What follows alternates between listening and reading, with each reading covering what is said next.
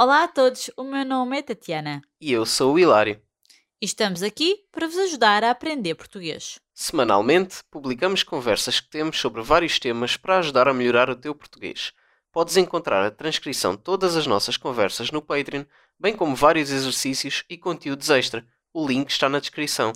Agora que estamos apresentados, vamos começar.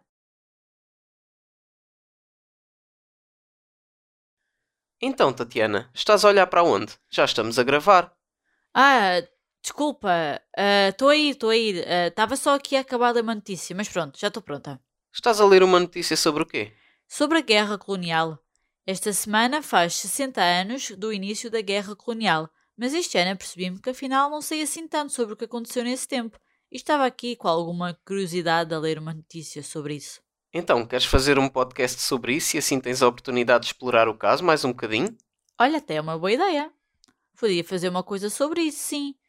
Hum, mas acho que é difícil as pessoas perceberem o que aconteceu sem conhecerem o contexto histórico da altura. Então fazemos um podcast também sobre isso. Mas a história portuguesa tem tantas coisas interessantes para falar, não sei se ia caber tudo num podcast. Então, em vez de um, podes fazer dois ou três.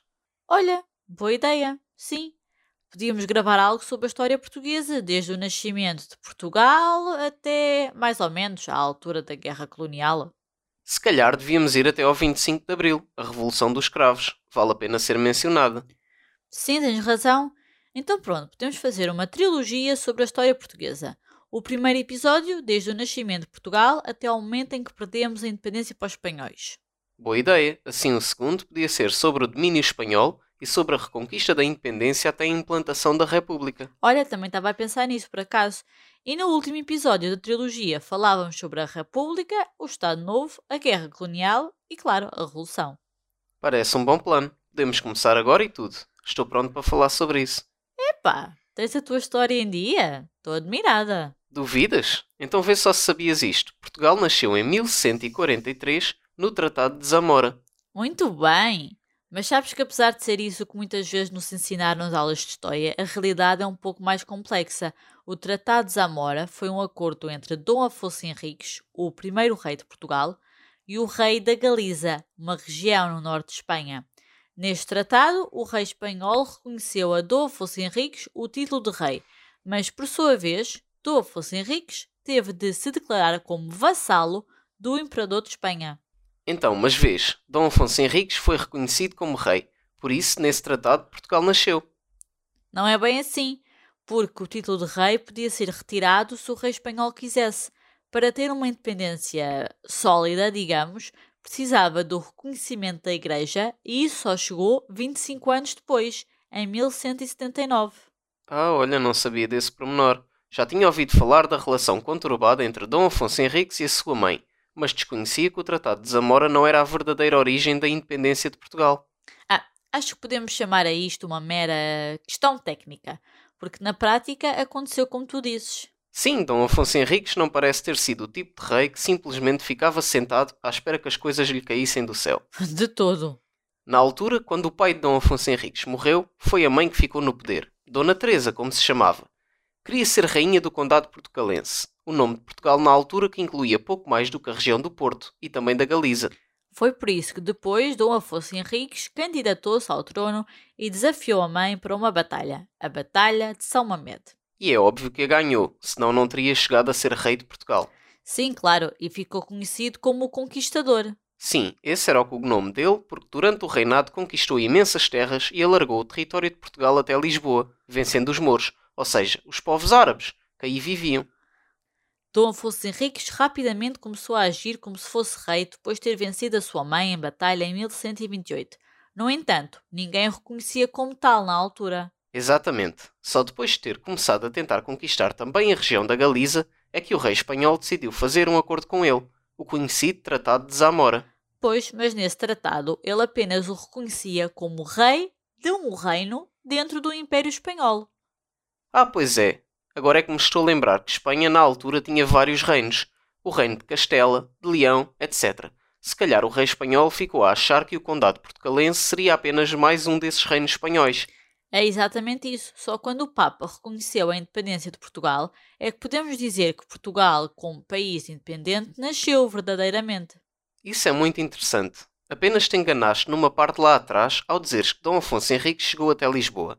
Na verdade, ele foi além de Lisboa e conquistou cidades como Santarém, Peja, Évora, que atualmente se situam no Alentejo. Sim, o Algarve só veio depois, já no reinado de Dom Afonso III, em 1249, que foi o primeiro rei em titular-se como rei de Portugal e do Algarve. Então, e como ficou a situação entre Portugal e Espanha quando o rei espanhol se apercebeu que Portugal afinal não queria fazer parte do Império Espanhol? Podemos dizer que os dois países fizeram as pazes em 1297, a altura em que se assinou o Tratado de Alcanices, que definia as fronteiras dos dois países. Então, mas isso já foi no tempo de Dom Dinis, certo? Sim, foi no reinado de Dom Dinis, o rei que ficou conhecido como aquele que construiu a primeira universidade portuguesa em Coimbra. Hum, e que mais reis importantes fizeram parte da primeira dinastia portuguesa? Olha, em termos de importância histórica, não sei, não sou a melhor pessoa para avaliar isso. Mas relativamente aos reis que todos os portugueses conhecem hoje em dia, é sem dúvida o rei Dom Pedro. Ah, claro, não nos podíamos esquecer dele. Queres explicar porque é que toda a gente o conhece? Claro, ele é conhecido mais pela história de amor que o envolveu a ele e à sua amante do que propriamente por feitos políticos. É isso, Dom Pedro era na altura casado com uma mulher da qual não gostava, como provavelmente a grande maioria dos reis da época e todo o mundo, não só em Portugal.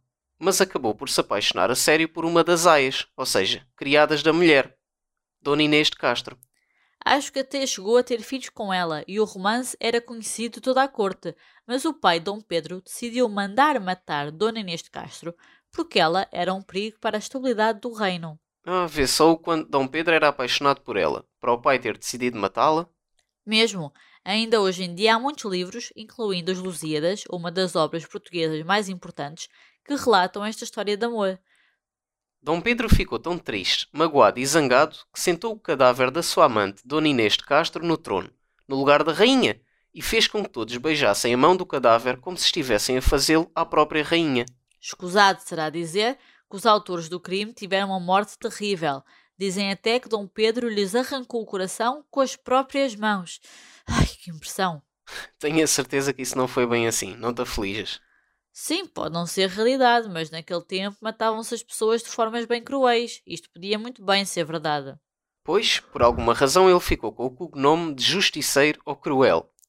Curiosamente, foi um dos filhos bastardos de Dom Pedro que o rei teve com outra amante, que não era esta que ele sentou no trono, que inaugurou a segunda dinastia portuguesa, a dinastia da Viz. Sim, eu lembro-me que ele teve outras amantes e de uma dessas relações nasceu Dom João I, mestre da Viz e primeiro rei da segunda dinastia de Portugal. Sim, mas o caminho até aí foi um pouco conturbado. Quando o herdeiro legítimo do seu pai, Dom Pedro, morreu sem deixar descendentes, ou seja, filhos, Portugal entrou numa crise de sucessão. Sim, mas calhar é melhor resumirmos essa parte, para não perdermos muito tempo, já estamos a ficar um pouco apertados.